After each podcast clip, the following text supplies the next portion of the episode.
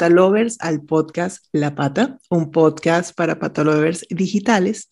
Hoy hablaremos de casos de éxito de cuentas de pet influencers y temas pet friendly a través del ejemplo de El Diario de Chichi, cuenta de viajes pet friendly que nace de una historia para, eh, de una historia de adopción, específicamente la de Chichi, que está por allí, ahorita la vamos a saludar, eh, y que tiene todo tipo de contenidos para los amantes de los perros, de los animalitos.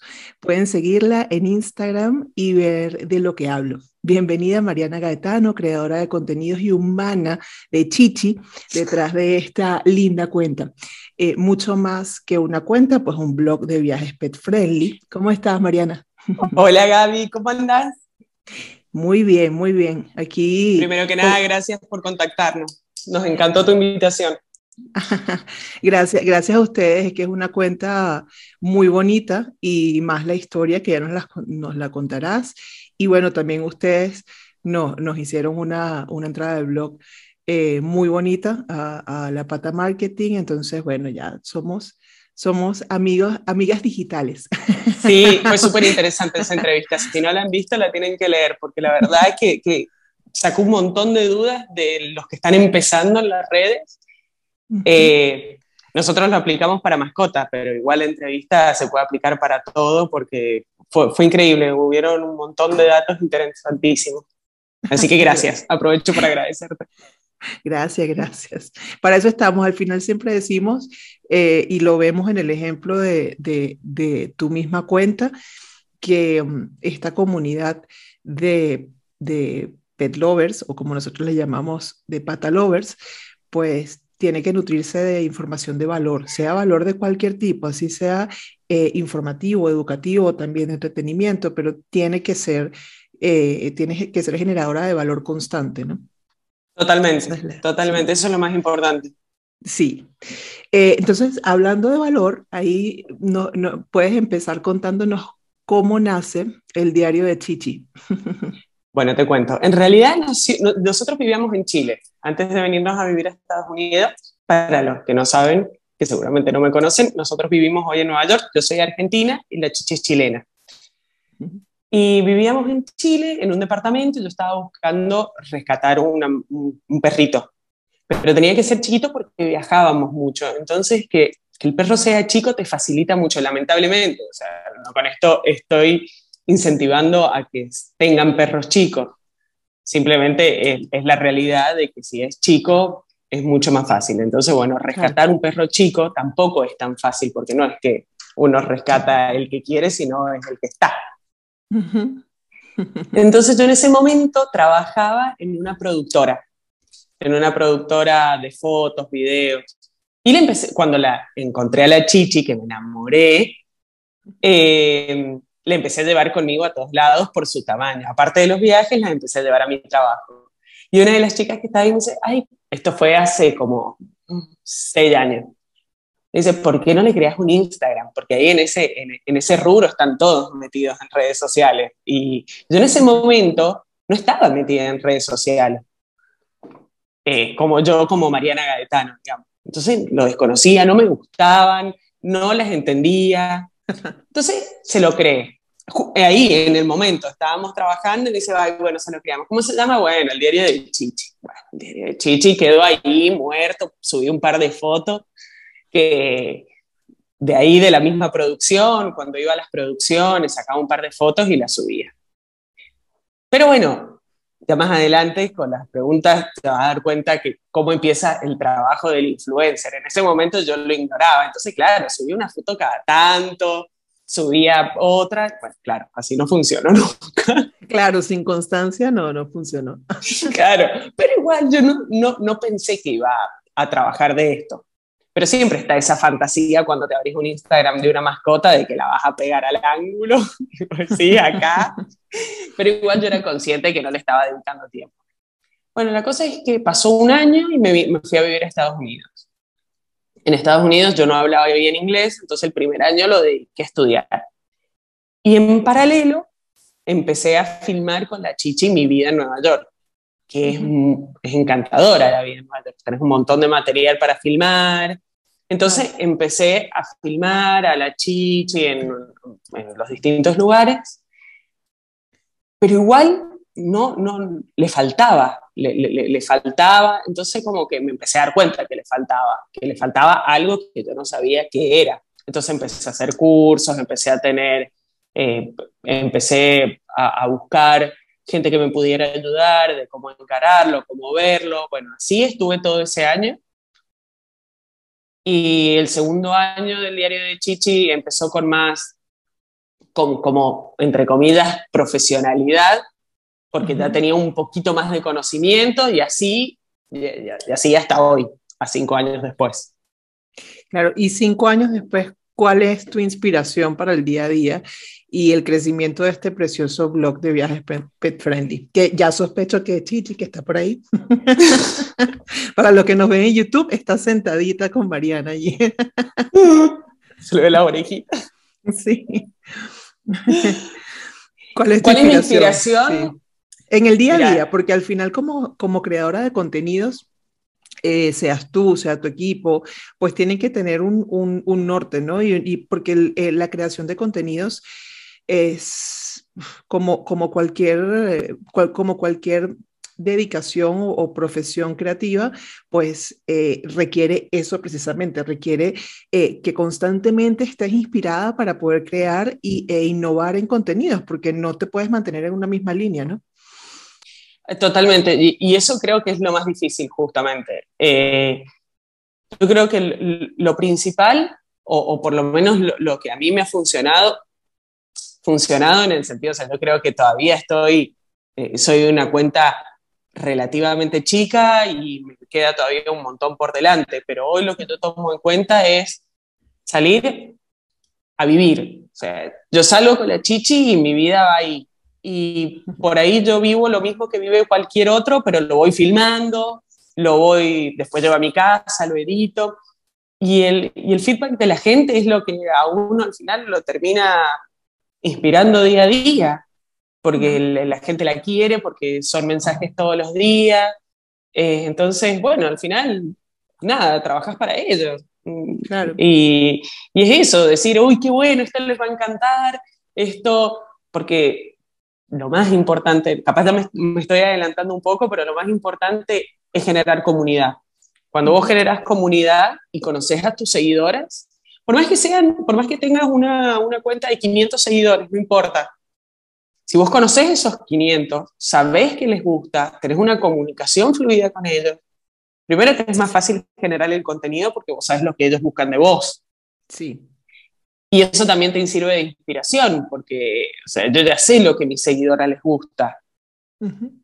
Por lo menos con la, con la comunidad que yo tengo. Posiblemente hay un montón de gente que no le gusta mi contenido y no me sigue, pero de las que me siguen, yo ya sé lo que les gusta, entonces se me hace mucho más fácil generar el contenido y que ellas estén atrás y que les guste, para mí es suficiente. Cada vez que estoy muerta y tengo de filmar, porque claro, o sea, mi rutina es bueno, yo creo que hay una pregunta que vos me preguntabas so, sobre la rutina. Sí, en el, el, día a día, saber un poquito el, el equipo eh, que está detrás de, de, del diario de Chichi y, y, esa, esa rutina, ese día a día, ¿no? ¿Cómo es el día a día de trabajo de Mariana y si hay más detrás, ¿no? Y o por supuesto de Chichi, porque es la modelo. Ah, no, la Chichi, claro, es que viene pegada al lado mío, es como, ay, cuando salgo sin ella es como, como, me falta algo, o sea, ¿por qué no estoy filmando esto? Sí, es como que falta algo. Pero bueno, mi día a día, a la mañana me, me encargo de, de, contestar mensajes, eh, responder mails, eh, eh, lo que va viniendo de, de, del trabajo que hice durante la tarde. Porque la tarde yo, en Nueva York las, las horas del día son muy pocas, entonces arranco antes a filmar claro. cuando es invierno. Pero ahora que he estado en otros lugares, todo este año de pandemia hemos podido viajar un montón, entonces después de almuerzo eh, arranco a filmar. Digo, bueno, hoy voy a ir a tal lado, hoy voy a ir a tal otro, como un turista común y corriente, tampoco es que hago un mega plan ni hago nada distinto, hago lo que hace cualquier turista, pero como estamos más tiempo, normalmente es por el home office de mi marido, no podemos estarnos moviendo tanto, por ahí una ciudad muy chiquitita, estamos una semana y me permite recorrerlo un poco más. Claro. Entonces salimos a caminar, voy filmando, estoy como unas cuatro horas filmando. No, por supuesto, no son cuatro horas con la cámara prendida, pero son, son cuatro horas buscando el contenido, aprox más o menos. Hay veces que son días enteros, pero ese día posiblemente no llegue a editar. Pero un día normal son cuatro horas de filmación, llego a mi casa tipo cinco de la tarde y me pongo a editar y a subir. Y ah, lo, hace, lo haces en el mismo día, es decir, me imagino Normal, momentos de programación previa o sencillamente lo prefieres hacer en el mismo día. Voy, a ver, si es un, un, destino que voy a estar poco tiempo, eh, voy el día a día. Voy el día a día porque igual todo es nuevo. Cambio en Nueva York, ya no puedo repetir el contenido porque vivo ahí, o sea, no puedo ir todos los días al mismo almacén. Claro. Eh, nada, sí, lo tengo que programar un poquito más. O por ejemplo, acá en Miami, que normalmente vengo un mes al año, también tengo que planearlo un poquito más para que no sea el mismo contenido siempre. Claro, sí. Pero, pero como hemos estado viajando estos últimos dos años tanto, ha sido más un día a día eh, que, que, va saliendo naturalmente. Claro, bueno, y eso es, eso es eh, seguro lo dirán muchos de tus, de tus seguidores, que, que es una de las... De, de los aspectos mágicos de la cuenta, ¿no? Porque se ve la naturalidad, se ve el esfuerzo también, porque es una labor titánica eh, la de grabar y editar el mismo día y publicar. Y contestar, porque para colmo, y contestar. Eh, esto es como uno cuando no está en el rubro, no, no sabe el trabajo que, que hay y lo, y lo poco redituable que es por el otro lado, porque Instagram es muy satánico. Sí.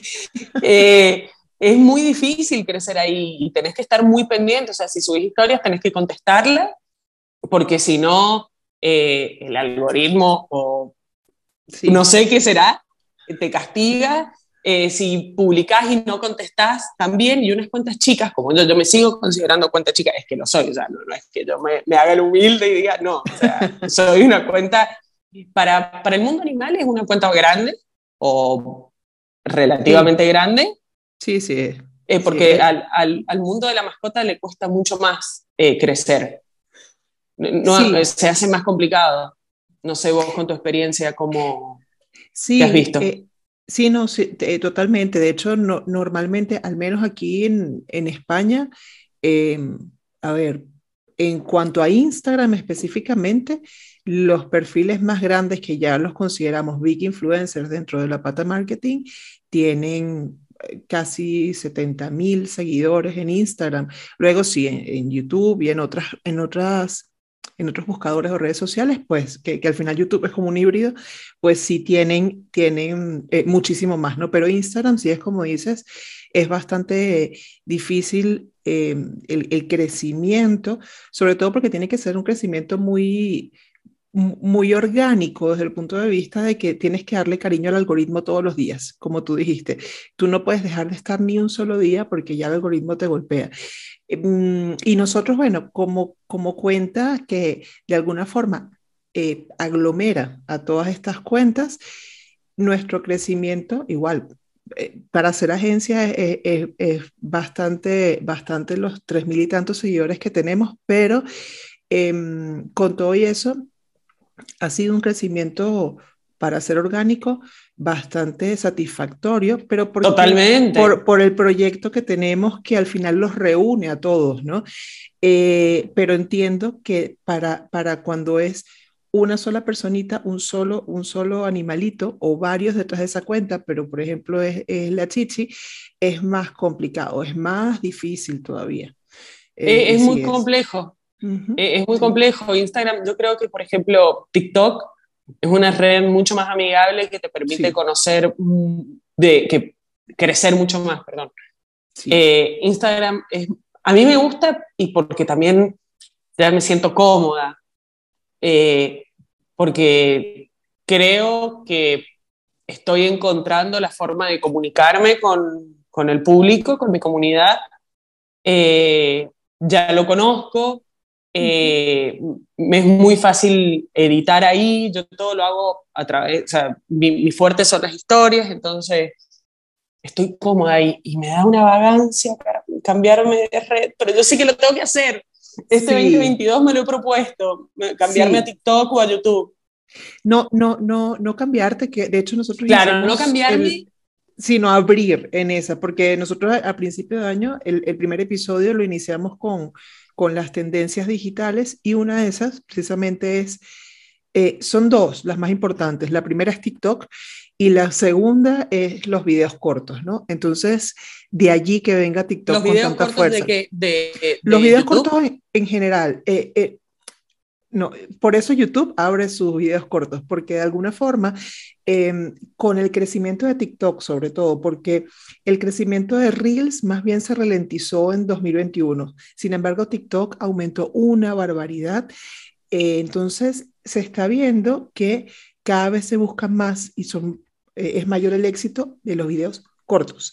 Eh, entonces, por ahí lo que de hecho le recomendamos a los patalovers en ese episodio y te recomendamos a ti que ya lo sabes, no tenemos que recomendártelo ni siquiera, es mantener tu trabajo en Instagram, no dejarlo caer, pero sí ya ir abriendo eh, TikTok.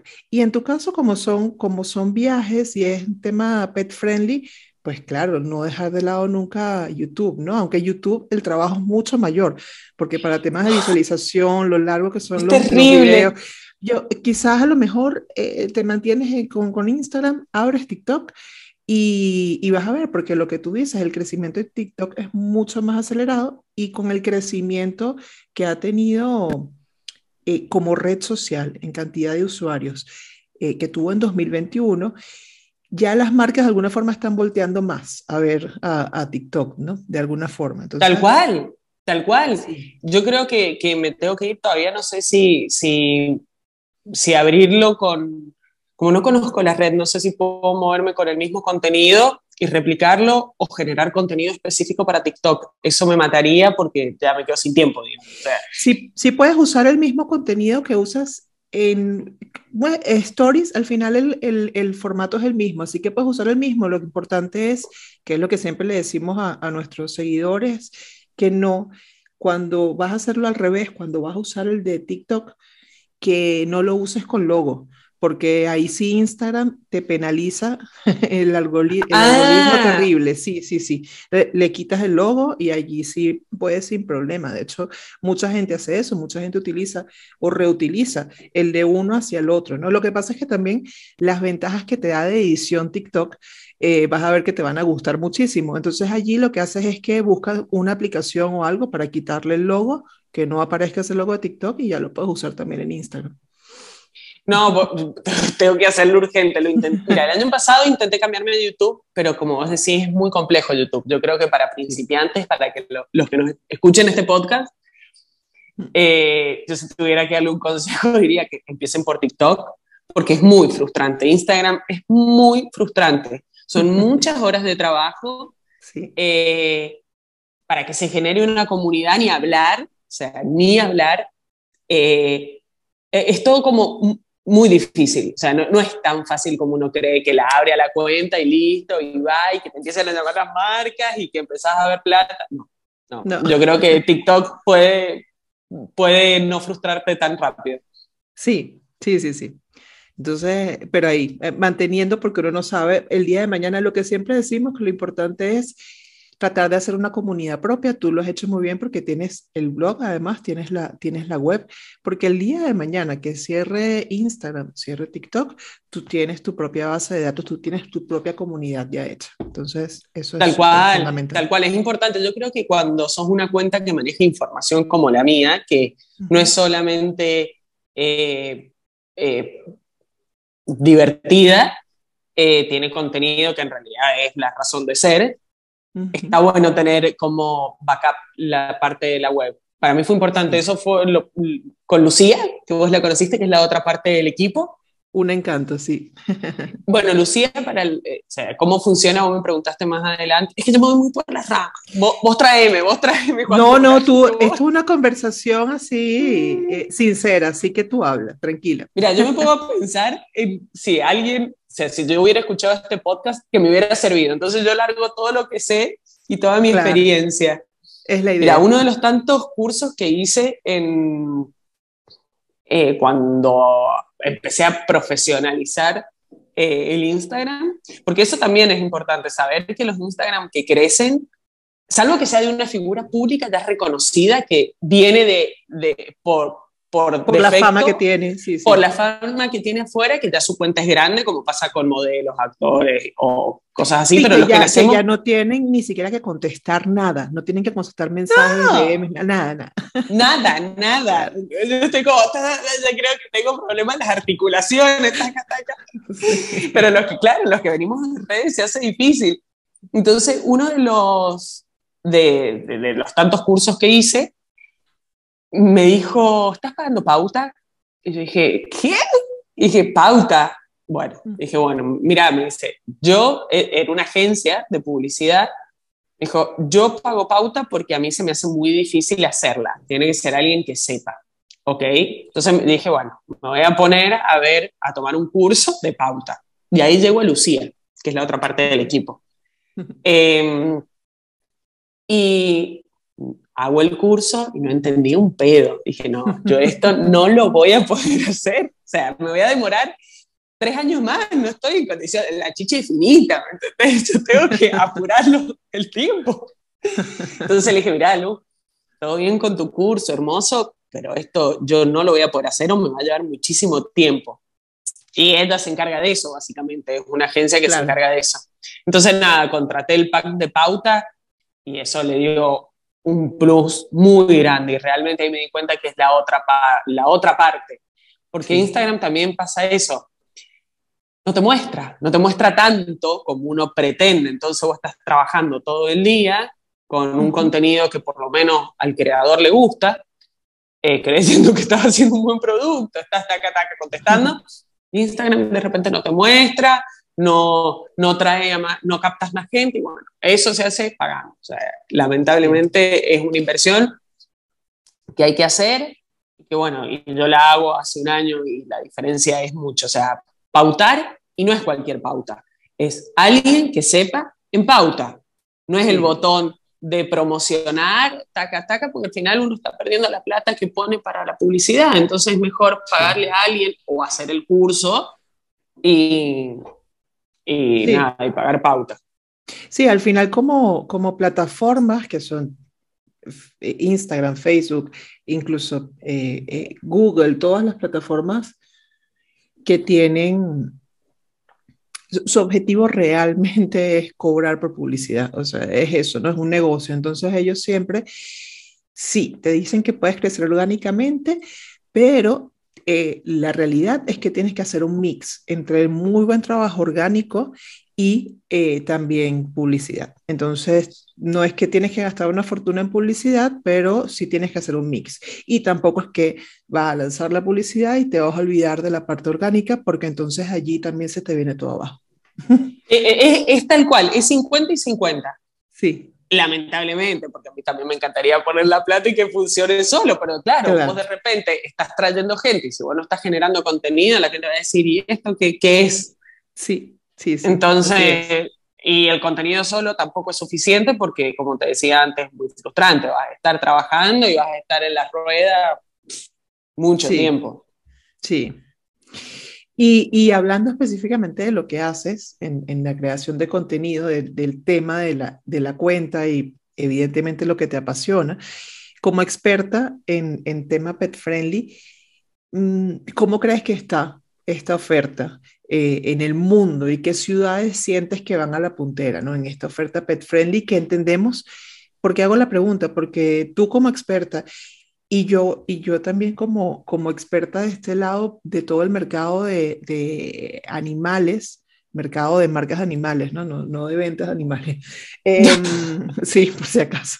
Eh, no del cri criadero clandestino que tengo es, abajo. ¿no? Exacto. No, no Em, eh, que de alguna forma sentimos que muchas veces se, se, se llenan la boca diciéndonos es que somos pet friendly, pero pet friendly es mucho más que dejar entrar a un animal a un, a un establecimiento, ¿no? O que dejar volar a un animal, incluso hablando de, la, de lo más fuerte que son las aerolíneas. Entonces, ¿cómo crees que está el mundo y cuáles crees que son las ciudades punteras en este tema realmente pet friendly? Mira, yo ah, eh, tengo tanta información. Mira, yo creo que mm, ahora que estuve en Argentina mucho tiempo, y siempre la queja, o sea, mi público es mayoritariamente argentino, mi pauta está por ahí, yo me siento cómoda con el público latino o habla hispana, me encantaría pasarme al gringo, que es donde está la plata, pero bueno, ahora estoy ahí viendo cómo hacer la transición también. Pero siempre las quejas del público latino, sobre todo Argentina, es que los lugares no son pet friendly. Que no se puede entrar al supermercado, a diferencia, comparándolo con Estados Unidos, ¿no? Em, que no se puede entrar al supermercado, que no se puede ir a un restaurante, que no se puede ir a hoteles. Y cuando fui ahora dije, claro, o sea, obvio que no van a ser pet friendly si no son capaces de levantar una caca en la vereda.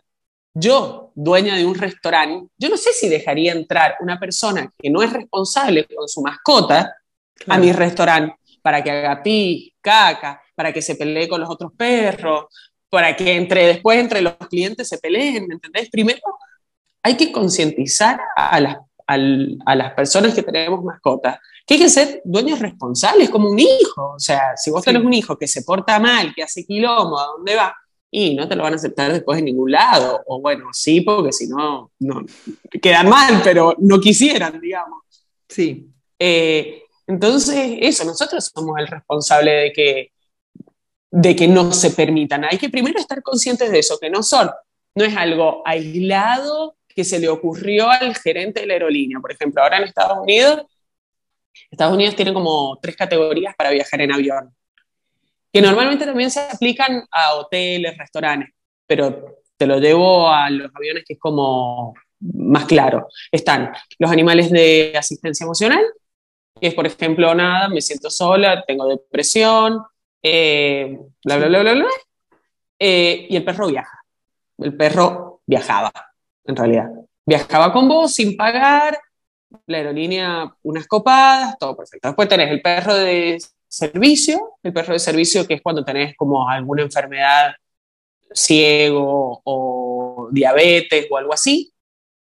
Y después tenés el, el común, el, el, perro que vos pagás y viajas con tu mascota sí, que si es pequeño va, que si es pequeño va contigo en cabina y si es grande va en bodega. Exactamente. Que con las otras dos, el de, asiste, el de servicio y el de asistencia emocional, no importa el peso, igual viaja con vos, porque supuestamente lo necesitas. Bueno, la gente se abusó tanto de ese recurso que las aerolíneas sacaron el de asistencia emocional. ¿Entendés? Entonces ahora la persona que tiene un perro grande lo tiene que mandar en bodega. Mm.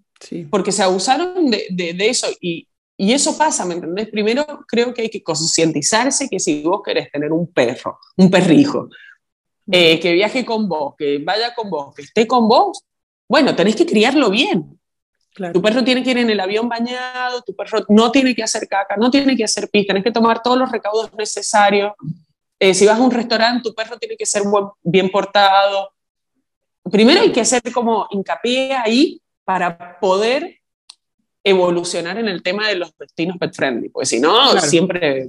En, en, España, por ejemplo, me pasó, y en, sí, en, en, España sobre todo, las playas no me dejaban entrar con la chichi. Por suerte la, chichi es chica y que yo me la metía en el bolso y podía ir, ella se queda conmigo tranqui, pero esa es la ventaja del perro chico, pero el perro grande no tiene esa ventaja. Entonces se tiene que quedar el perro todo el día encerrado en el hotel, mientras que sus dueños están en la playa, después le buscan, le dan una vueltita. O sea, esas no son vacaciones para una mascota. Para eso déjalo en un hotel de perro feliz, o con tu suegra, no sé, fíjate. Eh, pero viajar así con el perro, eh, no, no, no, es una crueldad. Entonces, primero tomemos conciencia de que si vas a la playa con tu mascota, levantes las cacas, no dejes residuos, bueno, en fin, una vez que evolucionemos en ese sentido, yo creo que los destinos van a ser más pet friendly. Entonces, respondiendo a lo que vos decís, eh, de qué destinos tiene la puntera, yo creo que el beneficio de esto de que es asistencia, porque, a ver, en las aerolíneas sacaron el tema de asistencia emocional, el de servicio sigue estando, ojalá no lo corten, porque ahora la gente que tiene perro grande y quiere viajar con su mascota arriba eh, tiene todavía ese recurso que lo siguen usando por más que no sea una enfermedad real, sigue usando ese recurso porque por ahí tienen ataques de pánico y no pueden ir con el otro recurso, que era el de asistencia emocional, y lo hacen pasar por perro de servicio. Ojalá no lo arruinen, pero eso todavía se sigue aplicando para hoteles, acá en Estados Unidos, ¿no? Para hoteles, para restaurantes. Entonces, ya de por sí, la gente asume que si vas con tu perro, es de servicio. Entonces te dejan entrar a todos lados. Y si no, ves un montón de perros que tienen el cinturón, o sea, como el arnés de Service Dog. Eh, entonces, por ley no te pueden preguntar nada. Entonces, lo compras en Amazon, se lo pones y así andan los perros en Estados Unidos. Entonces, eso hace que sea súper, súper, súper pet friendly todo. Pero no es porque sea pet friendly en realidad, sino por esta otra razón que te digo, porque ellos asumen que si vos estás entrando a una playa con una mascota, es porque vos le vas a decir, cuando venga la policía a preguntarte, es service dog. Y como ellos no te pueden preguntar nada, el perro va a entrar. Claro. Entonces ya está como renaturalizado acá en Estados Unidos el tema de, de que vas con la mascota a todos lados. Y acá, en las ciudades grandes de Estados Unidos, como es Nueva York, Los Ángeles, la gente tiene muchos, o sea, la gente tiene perros, no tiene hijos, tiene perros. Entonces, sobre todo Nueva York. Totalmente, o sea, todos tenemos perros. Todos los que vivimos por lo menos en Manhattan o en Brooklyn, que vivís en departamento, tenés perro. Sí. Eh, entonces eso hace que sea súper pet friendly. Vos vas a, un, por ejemplo, un museo con tu mascota, por más que el museo no sea estrictamente pet friendly, pero ellos asumen que es perro de servicio y te van a dejar entrar, ya ni te lo preguntan. Claro. Máximo te preguntan, ¿es perro de servicio? Vos respondes sí y entras. Entonces eso hace que Estados Unidos le pase el trapo a todos los otros países, salvo los países que no están tan desarrollados turísticamente. Por ejemplo, eh, Marruecos eh, no, no, tienen una regularización pet friendly eh, ni nada de eso porque no están acostumbrados a que les caigas con un perro. Entonces medio como que no saben qué hacer y listo, te dejan, ¿me entendés? Entonces, es como que por un perro se van a quedar sin un cliente para el restaurante, si todavía no tienen ni norma, no saben nada. Entonces, eso también. El problema son las grandes ciudades. Europa para mí fue muy difícil recorrerla con mascotas. Sí, eh, y depende del, país, ¿no? Eh, por ejemplo, nosotros ahora estuvimos en, en Bélgica, en Brujas, y Brujas sí, con todo lo chiquitita que es esa ciudad, eh, eh, eh, es increíble lo pet friendly que es. O sea, ¿Y podían entrar a restaurantes? Sí, a restaurantes. luego era muy normal entrar a cualquier tienda y que estuvieran allí los dueños de la tienda con su perrito y él estaba ahí detrás del mostrador o contigo. Sí, sí, de verdad que nos, nos pareció súper pet, pet friendly y más viniendo de Madrid, que Madrid es, eh, es una ciudad que se supone pet friendly, pero realmente no lo es. Realmente eh, lo que tiene de pet friendly es que hay más perros que niños menores de 11 años. Eso es, ¿no? Pero claro, que los dejan caminar por la vereda y les ponen un vasito de agua. Ahora, si quieren entrar al vasito, te van a decir que no no, no, en la parte de restauración sí, hay, la mayoría de los barcitos te aceptan y que entres Adentro también. Con, tu perrito. Sí, sí, eso, eso sí es bastante, pero lo que te contaba antes de iniciar, ¿no? Que ahorita con la, con la ley de protección animal, eso ya, ya ha cambiado, pero bueno, que hasta que no, no se dijo que los, que los animales son seres sintientes y miembros de la familia, eh, todavía los alquileres eran la mayoría, no se aceptan mascotas. Y, bueno, eh, en Estados Unidos es igual, ¿eh?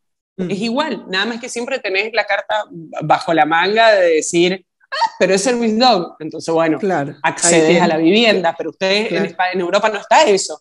No, no, eh, para nada. Eh, yo creo que poco a poco nos iremos acercando con, iniciativas como esta, con la, con la ley de protección animal, a otros países, porque hay países europeos que sí son bastante bastante más abiertos. No sé qué piensas tú. Yo, por ejemplo, cuando estuve en Berlín, me pareció que o sea, todo el mundo andaba con un perro por todos lados y así, o sea, hasta en las bicicletas que los montan y ellos van tranquilitos, ellos van en el transporte público sin estar amarrados, sin bozal, que eso no ocurre aquí en España. Eh, ¿Por qué? Porque están entrenados, porque ellos lo que hacen los alemanes es que, y como muchos otros países, europeos es que dicen, ok, vamos a empezar como tú acabas de decir, vamos a empezar por la concienciación del propio humano del animal. Entonces tienes que pagar un impuesto eh, anual, tienes que entrenarte, entrenarlo, educarlo, educarte, y ahí sí, el, el animal no representa ningún riesgo ni ningún problema de socialización, ¿no? Entonces... Totalmente, pero es, que es tal cual, o sea, todo tiene que empezar por la conciencia de de, de, del dueño de la mascota. O sea, eh, empieza por ahí. A mí, por ejemplo, en el parque, después de las 9 de la noche, eh, puedes andar sin correa, los perros. Entonces yo los suelto y hay perros de todos los tamaños. Y yo voy muy tranquila porque entiendo que el dueño de las otras mascotas tiene su mascota entrenada y que no va a atacar a la mía. Ese, ese, esa tranquilidad yo no la tuve en la Argentina, ¿entendés? Eh, yo todo el tiempo la llevé atada, me da miedo que si venía otro perro, eh, la atacara, yo, ¿me, entendés? Todavía le falta mucho, o sea, me duele decirlo porque yo soy argentina. Eh, y también lo viví en Chile. Eh, a la gente le falta mucha responsabilidad sobre sus mascotas todavía para que avancemos en, en un lugar más pet friendly, pero es culpa nuestra, no es culpa de las mascotas ni del dueño del restaurante es culpa nuestra. Yo creo que los países, como vos decís, en Berlín, y sí, obvio que los lugares van a ser más pet friendly porque la gente ya tiene otra conciencia sobre la, sobre la responsabilidad de la mascota. Sí.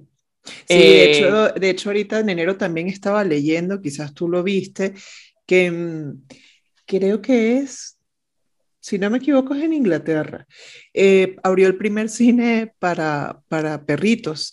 Entonces es Claro, ¿qué pasa? Evidentemente el, el, oído del perro es muy diferente, ¿no? Entonces es un cine que proyecta eh, películas de, de, animalitos, sí, y está a baja frecuencia, para que entonces tú entres con tu perrito al cine y a él no le molesten el oído. Ay, no, no, no, no, me muero, me muero, me muero, necesito ese cine, por favor. Sí, sí, sí, tienen que hacer más sitios así, porque al final se trata de que de que compartas más con, con, con tu compañero peludo, como uno dice, ¿no? Que, que al final eh, nosotros en el podcast que tenemos nuestros grandes compañeros del educador, que son adiestradores y educadores caninos, ellos han explicado muchas veces cómo el perro es la especie más cercana al ser humano, cómo el perro se ha demostrado ya en estudios recientes, disfruta más incluso pasar tiempo y jugar y estar con su humano que con otros perros. Entonces, tenemos que tratar de, mm, educarnos cada vez más para poder tener mayor tiempo de calidad junto a ellos, no que estén en, una casa encerrados mientras que nosotros estamos haciendo nuestras vidas. Totalmente, totalmente. Y lo que pasa, por ejemplo, en Estados Unidos, que yo creo que es súper positivo, es que las personas cuando llegan de trabajar, tipo 6 de la tarde, todas las actividades extras las disfrutan junto a su mascota. O sea, si van a comer con sus amigos, llevan a su mascota, si tienen que ir al súper, van con su mascota. Entonces, pues si vos a las horas de trabajo le tenés que sumar que todavía tenés que ir a hacer sociales, que tenés que ir al supermercado, nada, tu mascota la ves a las 12 de la noche. Claro. Entonces, nada, si no tenés un jardincito, pobre infeliz. Sí, sí, sí. No, y además que está comprobado que tienes que sacarlo todos los días, así tengas un jardincito. Totalmente. Porque es, parte de su, de su bienestar, ¿no? Totalmente. mental y físico. Hay que tomar conciencia de que las mascotas no, no es una planta. Y que hay que cuidarla y hay que ser responsables si uno quiere avanzar en un mundo más pet friendly. Sí, Somos los únicos responsables de eso. Exactamente, es una vida que es responsabilidad de nosotros y es, es un hijo pero de cuatro patas, ahí está, eso es todo. O tres, o tres. o tres como la Chichi, sí, verdad que sí, tan linda. Eh, y, y, qué crees? eh, digo, hablando de, la chichi, de lo que hacen, eh, ¿cuál ha sido su mejor experiencia de viaje pet friendly? Ay, Costa Rica. Costa Rica. Porque yo siempre digo lo mismo. O sea, viajar con mascotas es una experiencia ya de por sí increíble. El primer viaje por ahí es medio estresante. De hecho, me pasó. La Chichi, la primera vez que viajó, que fue de Chile a um, Argentina, nada, media hora en avión, estaba arañada como si me hubiera agarrado un gato. Eh, estaba, no, no, yo dije, uy, no voy a poder viajar con este perrito. La vuelta ya fue un poquito más tranquila. Dije, bueno, capaz que, que, funciona. Y yo ya tenía planeado un viaje a Brasil con ella. Ese viaje fue un poco mejor, fue un poco mejor, hasta que se transformó en sí una experiencia increíble. Pero igual, yo porque nosotras dos viajamos mucho, eh, pero si vas a irte de vacaciones es importante que tengas en cuenta que vas con un perro. Sí. Eh, si, yo cuando elijo el destino pensando en ella, como si lo tuve. A ver, mi estilo de vida es viajar, entonces muchas veces no tengo para elegir. Ahora me voy a México, a Ciudad de México, no es su destino preferido. Pero bueno, no deja de ser una ciudad, la saco al parque, qué sé yo, pero si tuviera que elegir en función a la mascota las vacaciones, elegiría Costa Rica o playa, que donde sea friendly. Y mi mejor experiencia estuvo en Costa Rica. Increíble. La gente buena onda. Eh, pura vida. pura vida, pura vida. Sí, total, la gente buena onda, todos con sus perros todo impecable, no vas a ver un sorete de un perro ni loca. Eh, ay, no, no, no, no, no, un sueño, como aparte el clima es tan bueno, todos los barcitos son al aire libre, eh, el perro está como quiere. Y eso es importante, saber que tu perro también le está pasando bien, porque si vas a una mega ciudad, por ejemplo Nueva York, Nueva York es súper pet friendly, es un re viaje para hacer por mascotas, pero bueno, o sea, son calles, caminar, gente, subte. ¿Tenés espacio verde, el Central Park? no vas a ir todos los días de tu semana de vacaciones, no te la vas a pasar en Central Park. Claro. Entonces es mucha ciudad por ahí al momento de si, si vos querés que tus nuevas vacaciones empiecen a ser con tu mascota, eh, busca lugares que la mascota disfrute. Sí. Y Costa Rica, ay, no, no, yo me volví enamorada, enamorada, había ido una vez sin ella, o sea, antes de ella, digamos, y volví ahora con, un, con, más tranquilidad, porque yo decía, ay, ¿qué onda con mascota? ¿Qué sé yo? Yo ya sabía que eran muy buena onda, pero no sabía, qué sé yo, también le tengo miedo. O sea, hay, hay bichos que uno no conoce, por ejemplo, eh, en el Caribe está, eh, está, el parásito del corazón, que es re frecuente. Sí. Eh, que en otras ciudades donde no está el bicho que, no sé, creo que es un mosquito, que te lo transmite, o, la verdad no sé, pero bueno, la cosa...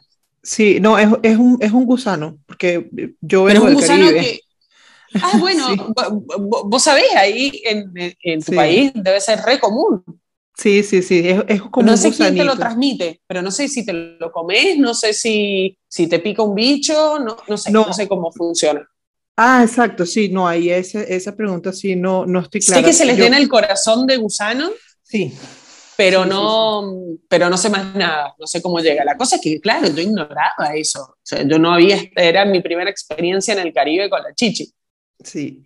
Ay, cuando me dijo la dueña del hotel, estábamos charlando, me dice, ay, no, me dice, a mí este perrito está viejo y está muy maltrechito porque tuvo gusano al corazón. ¿Gusano de qué? Gusano de corazón es muy frecuente acá. Nada, el otro día estaba en el veterinario comprándole la pastilla para que no, el desparasitario. Bueno, entonces hay que, me daba miedo el Caribe.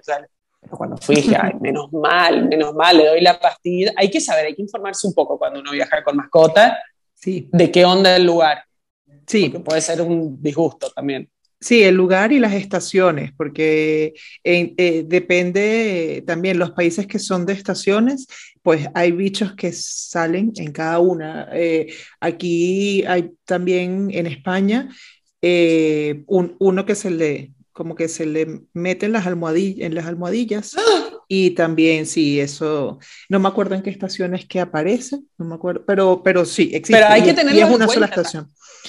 Tal cual, hay que, hay que tenerlos en cuenta. Yo hago guías de, o sea, en mi página hago guías de como con puntitos de qué es lo bueno, qué es lo malo, y dentro de eso las enfermedades que uno desconoce. O sea, como te digo, yo llegué a Costa Rica y no tenía ni idea de eso y es recontra frecuente. O, por ejemplo, los Hampton, que eh, son una de las playas de, de Nueva York, entonces la cantidad de garrapatas que hay es impresionante. Y las garrapatas tienen una enfermedad que termina siendo mortal para las mascotas. Entonces, nada, e, eso es importante una vez que elijas el destino, que, que hay que tener en cuenta para viajar tranquilo con tu mascota y que todos la pasen bien. Saber que tenés un veterinario cerca. Yo siempre pienso, la chichi come algún fruto de por ahí o alguna comida y tenés que salir rajando al veterinario, bueno, saber que contás con uno por ahí cerca. Tener, yo soy, muy miedosa también. Sí, tener el seguro, el seguro para, de animales, ¿no? Que al final es, eh, normalmente te cubren en otros países también, eso es importante. Sí. Bueno, Estados Unidos, por ejemplo, la medicina, eh, y, no es la excepción, la medicina veterinaria es súper cara. Entonces, viajar con un seguro, si te venís un, buen rato, está bueno. Pero si vas a un país más barato, como Argentina, bueno, no. O sea, sí, el veterinario es súper barato. Entonces, por ahí, eh, saber a dónde vas y los precios también está, está bueno, si conviene o no. Estados Unidos, sí. yo lo recomiendo, porque le pasa algo a tu mascota, no te va a alcanzar para pagar el veterinario. Sí, eso sí. Mm. A ver, y en, y en el... Y en, y en, la parte que haces de tu día a día y ya con tantos años en este mundo de creación de contenidos, ¿cuáles consideras que son los mayores desafíos para un, para un creador de contenidos y cuáles son los consejos que le das o que le puedes dar a nuestros patalovers? Porque nuestros patalovers, al final, como sabes, son creadores de contenido, cada uno en su, en su nivel, pero lo son porque cada uno tiene eh, cuenta de, su animalito y, y, hay unos muy exitosos, hay otros que, que, que cada día aprenden más, claro, entonces eh, eso, háblale a ellos y primero eso, empezando por la parte de los desafíos, de los, de los, o el mayor desafío hoy en día para un creador de contenidos y luego con consejos prácticos que puedan poner en, en, marcha, ¿no? Mira, para mí mi, mi, el gran desafío es crear comunidad. Para mí ese es el desafío, porque en definitiva, uno es la inspiración, que es lo que hablábamos, porque si vos de repente estás haciendo contenido y a la gente que le hablas no le gusta y te vas a frustrar. Entonces es importante saber quién está del otro lado, a quién le hablas, cuántos años tienen, qué sexo, de dónde son. O sea, es importante saber quién está del otro lado para que te puedas dirigir bien hacia esa persona y puedas efectivamente crear una comunidad. Estar atrás vos, respondiendo mensajes, es súper importante porque hace, o sea, para, para mí lo más importante es la comunidad. Entonces, todo lo que sea en pro de generarla, contestando mensajes, trabajando para ellos, eh, sabiendo quiénes son, porque en definitiva, no es que lo digo porque, ay, la comunidad, sino es en definitiva por lo que te va a pagar la marca. Claro. Eh, es lo que va a buscar, ¿me entendés? O sea, si vos no tenés comunidad y no tenés contacto con los clientes, digamos, ¿qué le importa a la marca? Entonces, nada, si vos de repente, cuando postulas a, una marca, no sé, en mi caso, mandas un mail y juntás, adjuntas, perdón, el media kit, que es como el currículum del Instagramer, eh, vos le pones, eh, muchos que escuchen esto ya lo sabrán y otros no, yo lo supe después de un tiempo de transitarlo, eh, hay algo muy importante que se llama engagement rate, eh, que en definitiva es la interacción que uno tiene con su comunidad. Y eso es lo que miran las marcas. Entonces, mientras vos más interacción tengas con tu comunidad, mientras más grande sea tu comunidad, es más posible que veas un rédito económico, que venga una marca y te diga, ay, tu comunidad es fuerte, está consolidada, creen en tu palabra, te contratamos. Te contratamos para que publiques en esta historia esta lapicera. Y digas qué buena esta lapicera. Y sobre todo, es no engañar, o sea, estamos todos en este medio muy sediento de que aparezca esa marca que te pague. Pero mientras tanto van apareciendo marcas chicas y, por ahí no está, bueno, es mi filosofía. No hay otros que, tendrán la de ellos. La mía es Si no le sirve a mi comunidad, no lo agarro. Eh, y si va a ensuciar mi contenido, no lo agarro. Porque, puta, a ver, si es un collar de perro eh, y yo tengo que hacer una publicación de lo maravilloso que es el contenido, este collar de perro que sale 3 dólares, voy y me lo compro, ¿me No voy a ensuciar mi trabajo de hace 5 años escribiendo, narrando mi, mis experiencias por un collar, entonces realmente tiene que ser por algo que me valga o que me sume o que a mi comunidad le sume. Por ejemplo, si hay algo que, que le suma a mi comunidad, que yo sé que les va a gustar, sí, meto ahí, pero también la parte de, de las marcas, ya cuando estás en una instancia de, de que estás esperando que eh, el, el, rédito económico, como en mi instancia, digamos, porque sí. eh, tenés que crecer para llegar ahí. Digamos, no, no, es, mucho lo que tenés que transitar para que venga una marca. Entonces, nada, después vos evaluarás si te conviene hacerle publicidad a algo que no te sirva, si te sirve ser, ser selecto y, y, devolverle al público el amor que te da, No, no, no ensuciar tu contenido por cualquier cosa. Sí, eh, sí. Entonces, eso es importante. Y saber que no llueven ofertas y que esto es un trabajo que vos no sabes para qué lado va a salir. O sea, uno, yo cuando lo empecé, lo empecé y yo decía, ay, no sé, me van a llamar las marcas y no sé qué, y al final no terminó saliendo por ahí, terminó yendo por otro lado. Eh, eh, saber que vas a dedicarle muchísimo tiempo, muchísimo tiempo. Yo por suerte tengo el, o sea, bueno, hoy, en realidad, yo trabajaba antes en, o sea, tenía el diario de Chichi y trabajaba en una tienda de ropa en Estados Unidos. Entonces, claro, yo estaba media dividida. Cuando arrancó la pandemia, cerró el local, entonces estos dos años, y un poco antes porque yo había renunciado para irme de viaje, pero con la intención de volver. Eh, bueno, nunca volví porque pandemia. Entonces me dediqué a full y realmente noté la diferencia. Y te das cuenta que al final el trabajo de redes sociales es un trabajo full time. Sí. Entonces que si le dedicas poco tiempo y vas a crecer poco, si le dedicas mucho tiempo y vas a crecer más, te vas a dar cuenta por lo menos más rápido de cómo es la cosa. Entonces, por ahí, yo no digo que eh, mi contenido sea genial y que nada, pero por lo menos ya el estar como un trabajo de ocho horas diarios te permite ir dándote cuenta qué es lo que te está faltando. Por ejemplo, en una de esas cosas me di cuenta que eh, las ocho horas no eran suficientes, que algo me estaba faltando y era la pauta.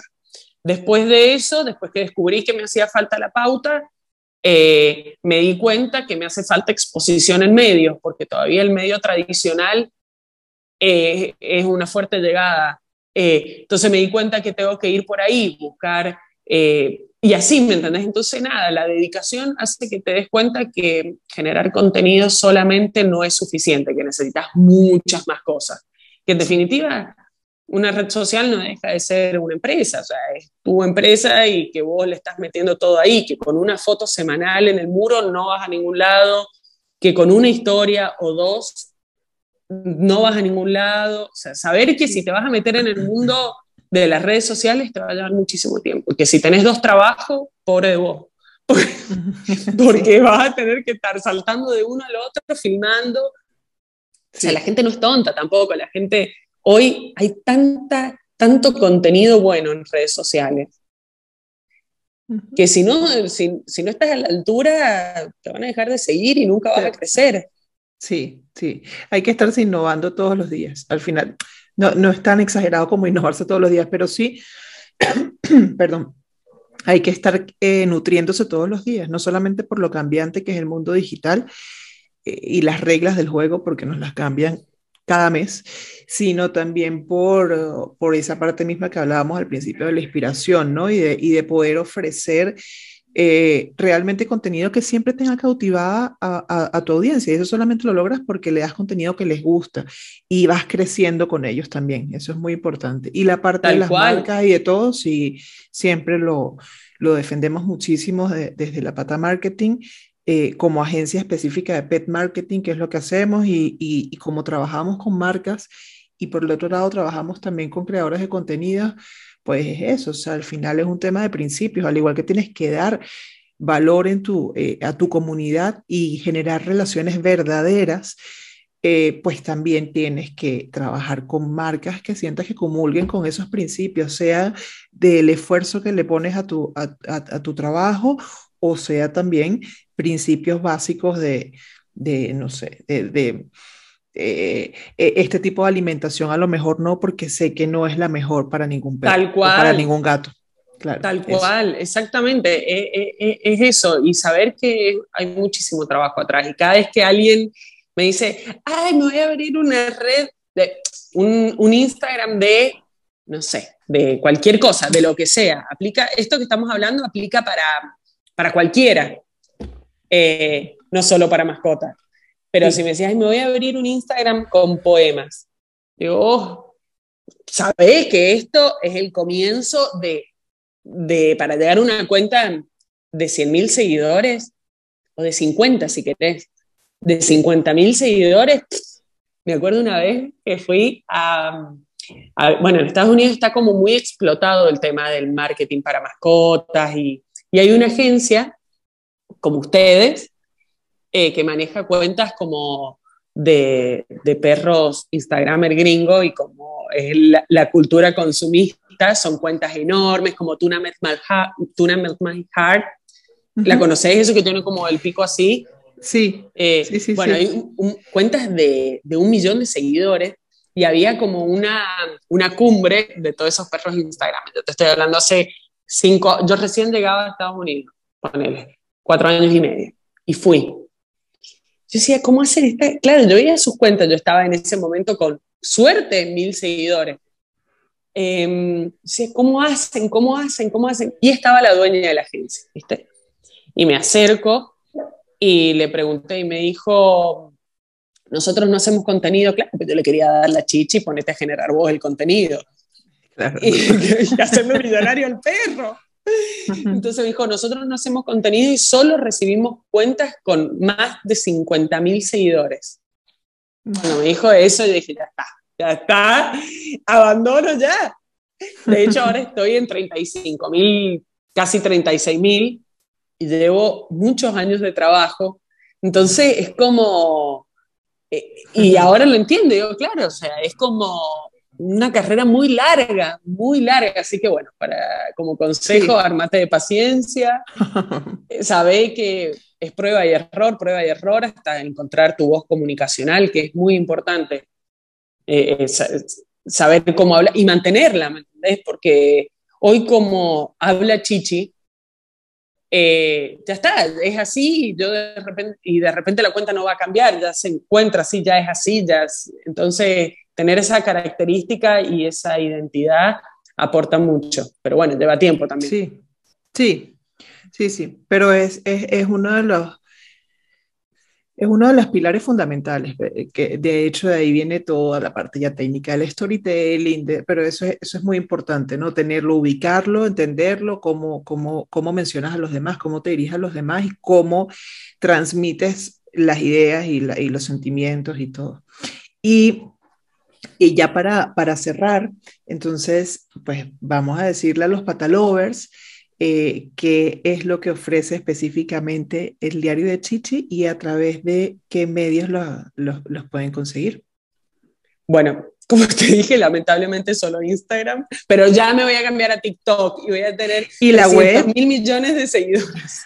Y la web, porque también es un blog. Y la, claro, el día a día lo ves en Instagram. Su reality va en Instagram y todo lo que es información, Claro, en Instagram de repente no puedes bombardear todo el tiempo con requisitos de entrada, requisitos de salida. Entonces, toda esa información para los que, estén dispuestos a viajar con su mascota, que es un viaje de ida, porque es una experiencia increíble viajar con mascota, eh, está en www.eldiariodechichi.com. Ahí están todos los, todos los consejos y entrevistas a gente como ustedes que saben del tema. Entonces, todo lo que es información lo encuentran en nuestro blog.